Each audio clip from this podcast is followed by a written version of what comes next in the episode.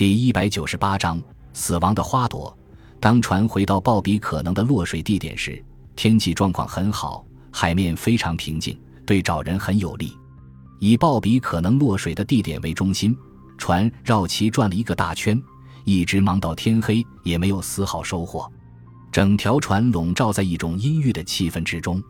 当船长下令放弃搜索，照原航线行驶时，每个人都知道船长已经尽力了。但是，船长并没有完全放弃。他陪我到船舱看望珍妮时，不停地安慰她。珍妮仍然躺在床上一动不动。他坚信他那个梦是因为鲍比的死而来的。为此，珍妮还换了一身黑色衣服。你不能这样就放弃希望，这事还没有结束。船长说，鲍比很可能被其他的船救了。如果救他的船是没有无线电的小船。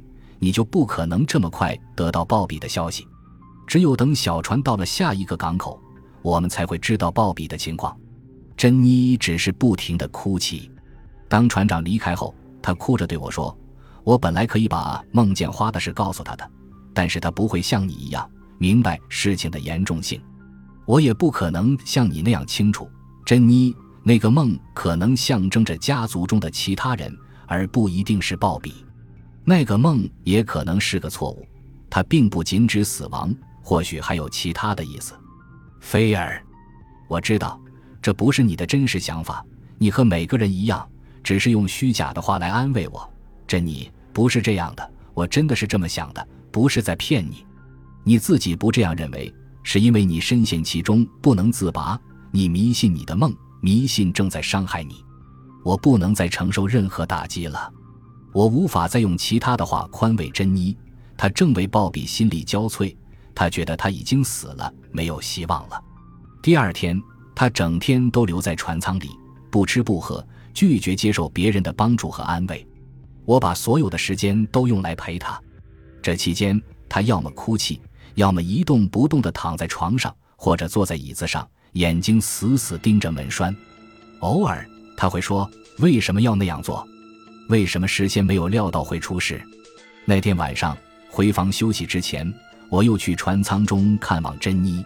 梳妆台上的食物丝毫没动，咖啡也是冷的。我进去之后，连门还没来得及关，珍妮就哭叫道：“没有鲍比，我活不下去。”虽然这样说，但我并不担心珍妮会自杀。她是个虔诚的天主教徒，生命不仅属于她，还属于她的信仰。珍妮，我劝她说。别太难过了，你这样下去，身体会垮掉的。鲍比见到你这个样子，也肯定不会好受的。你别再折磨我了，我再也见不到鲍比了，我要发疯了。珍妮的眼睛里充满血丝，流露出一种诡秘的神情，这种神情让我感到害怕。也许他真的要疯了，我感到非常难过。现在唯一能使他镇定的，就是收到鲍比还活着的消息。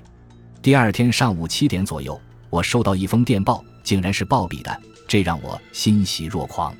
他失足落水后，被一艘没有无线电设备的小船救起，所以一直没法和我们联系。一直等到小船把他送到阿根廷的圣胡安市，他才有机会给我们发电报。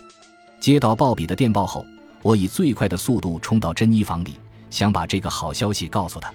但是当我敲她的门时，里面没有一点反应。我想她是不是睡着了，就推开门。想看看里面的情况，珍妮没在里面，浴室门开着，我大声喊她，也没有回应。我想她可能出去了，正准备离开，忽然看见了梳妆台玻璃上的一个信封。一看见她，我的心突然咯噔一下。珍妮失踪了，留下一封信，信是留给我的，里边的内容把我吓坏了。再见，亲爱的菲尔，我到另一世界与鲍比相会了，珍妮。珍妮在窗前放了一把椅子，她不但要到地下与鲍比相会，还选择了同一个地点离开人间。我知道，一旦她跳了下去，就必死无疑。她不会游泳，谁也救不了她。我不知道珍妮死之前做没做梦，她的梦里会不会又出现花朵？如果以后有人跟我说梦到花是死亡的象征，我只会笑笑，什么也不说。没有人会相信珍妮的故事的。感谢您的收听。喜欢别忘了订阅加关注，主页有更多精彩内容。